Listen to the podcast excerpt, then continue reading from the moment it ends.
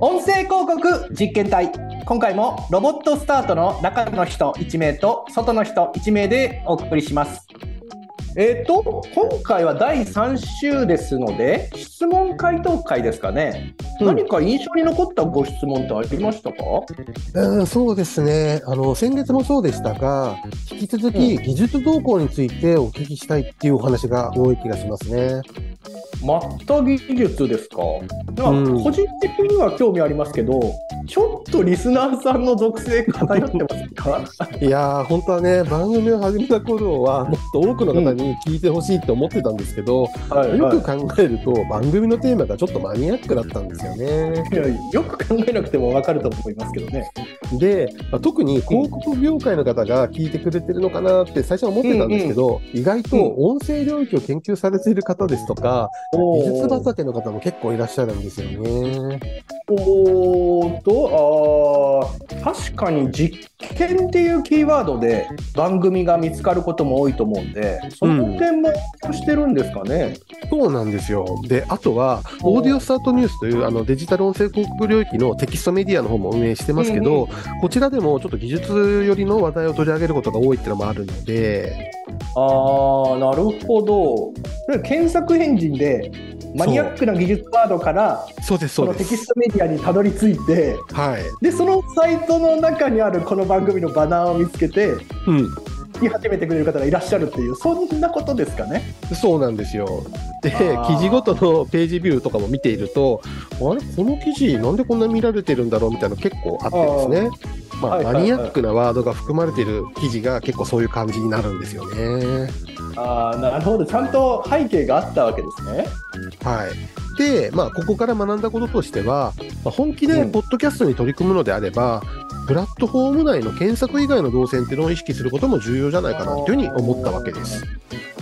そういえば3か月前くらいですかね、あの、うん、Google さんが検索をリニューアルして、うん、確か検索結果からワンタップで Apple Podcast とかアプリを立ち上げて、うん、番組再生一発でできるようになりましたよね。はい、あの詳しいですね。で、まあこれってまだアメリカ限定の話なんですけど、はいはい、検索からポッドキャスト番組への動線っていうのはすごい改良されたんで、まあいずれ他の国でもそうなるとことを考えると、ウェブ検索からの流入っていうのはやっぱ意識することはまあポイントかなっていうふうに思いますね。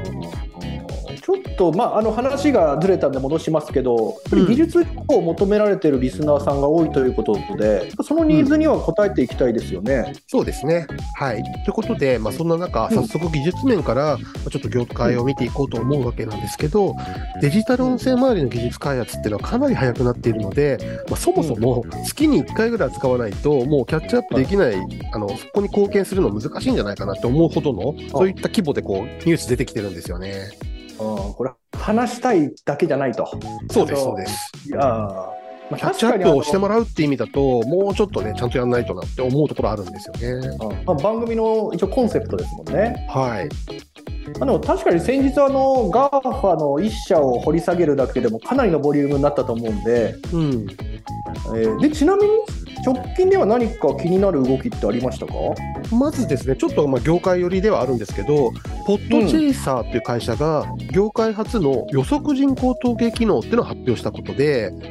これはあのエピソード内、まあ、ポッドキャスト番組の中で話されている内容を AI が分析をして、うん、でそこからリスナーの年齢と性別を予測可能とするっていう取り組みなんですね。はいおーとこれはファーストパーティーデータを活用しなくても番組内容からリスナーの属性の推測が可能になるっていうイメージですか？そうです。あのいわゆるデモグラフィックを推定する仕組みを文うん、文章を分析するっていう形で実現すると。で、うん、あのターゲティングっていうのはそもそもポッドキャスト広告の弱い部分だったのでしかもこれ、個人情報保護にも対応した形ですから、こういった機能が出てくるっていうのは結構大きな意味があるんじゃないかなっていうふうに思いますね。うんうんうん、でもこの素人目線で見ると、うん、このコンテクスチャルターゲティングという概念自体の中に、うん、リスナーの推測っていう考えが含まれていると思ってるんですけど、うん、それ以上の推測が求められているっていうことですか？この部分は、あの広告を出稿される方とか、広告を提案されるまあ代理店の方と、まあ、それぞれの立場で異なるとは思うんですけど、まあ根拠データを第三者が提供できることに、まあ、一定の価値があるのかなと。まあ、デモグラフィックで広告を売ってる人なんかは、デモグラで話できた方が話楽じゃないですか。で広告主の方も、うちはあの何歳の男性にとかって、いつもそういう形で広告出してる場合っていうのは、ね、あのデモグラフィックで売りたいとか買いたいとかあるのかなって思いますね。よりどころがある方が受け入れやすいし、まあ、説明もしやすいっていうことですね。はい、受け入れやすさも上がると思いますし、結果が出た時にデータ分析を行うことで、その仮説や根拠は正しかったのかっていうのを振り返りしやすくなるっていう点も大きいんじゃないかなというふうに思います。まあ、仮説検証の精度ですとか速度の向上にもつながってくると。うん、そうですね。で、デジタル音声広告単体ではなくて、さまざまな広告手段を組み合わせてプロモーションっていうのを行うケースも多いので、他の広告手段と同じ、もしくは近い手法で分析できるっていうのはやっぱりすごい重要なポイントなんじゃないかなというふうに考えています。えー、っとまだちょっと理解しきれてないんですけども、うん、このコンテクスチャルターゲティングそのものがサードパーティークッキー廃止後の手段として注目されてますよね。はい、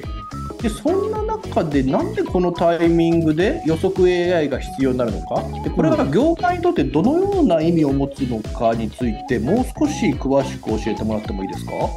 これまず前提として、まあ、番組の内容をもとにリスナーの年齢と性別を AI が予測するってことから、まあ、コンテクスチャルターゲティングとは対立するっていうよりは補強、補足するといったまあ要素があるんじゃないかなというふうに捉えています。うんうんうんその上で、ポッドキャストの番組数っていうのは、まあ、日に日に増えているので、まあ、人力では分析は当然追いつかなくなってきますよね。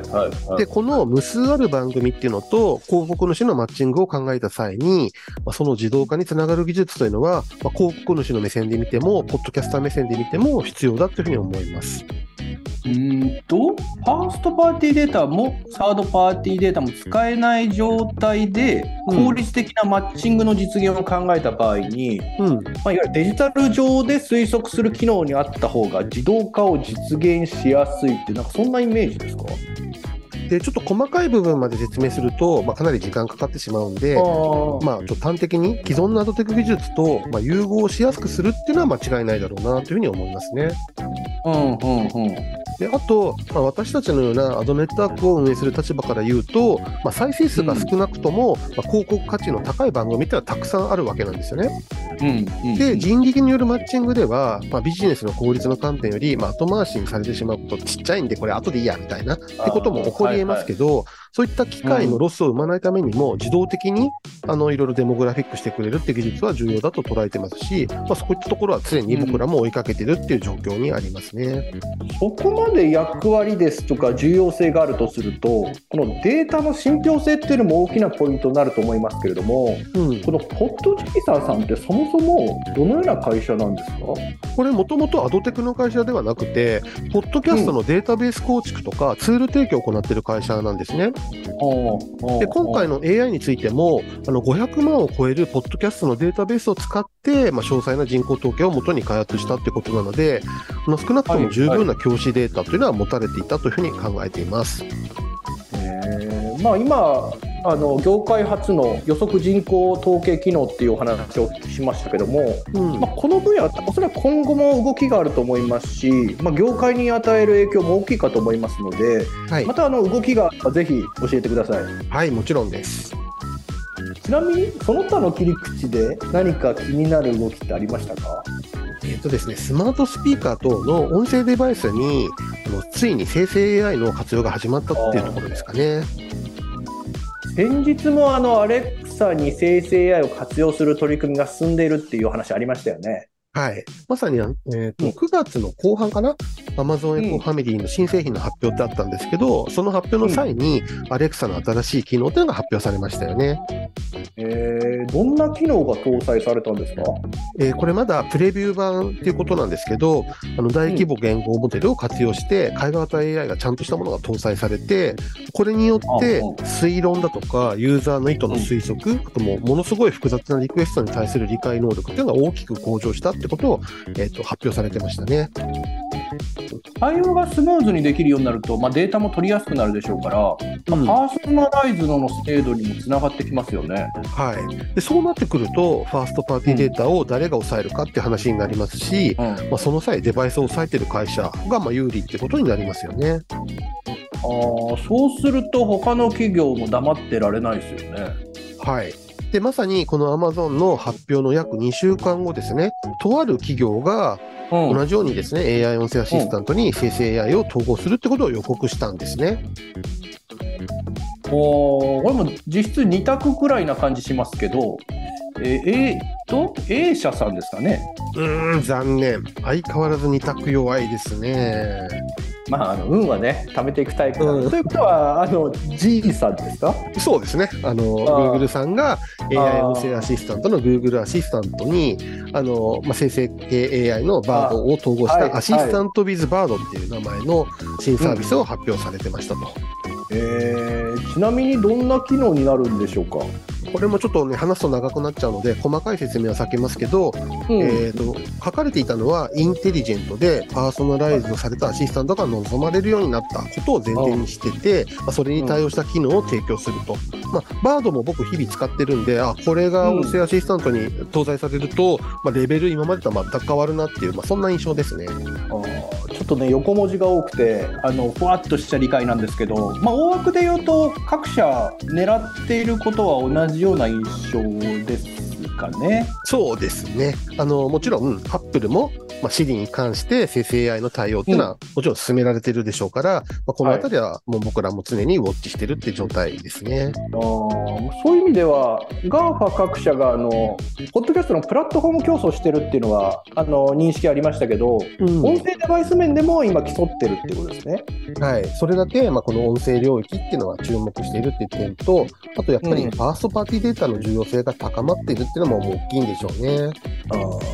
ちょっとこの点に関しては、まあ、日本が出遅れてるのかなっていう危機感も感じますけれども、まあ、話の全体としてはこのファーストパーティーデータを誰が抑えるかっていうものと、うん。抑えれないなら推測推論 AI で戦おうっていう、まあ、そんな戦いが始まってるんだなって印象を持ちました。そうですね。まあ、このあたりについては、ここ多分ね、数年ずっとホットなテーマになると思うんで、まあ、音声領域の切り口からにはなりますけど、引き続き追っていきながら、まあ、こここちらでもあの紹介できればなというふうに思ってます。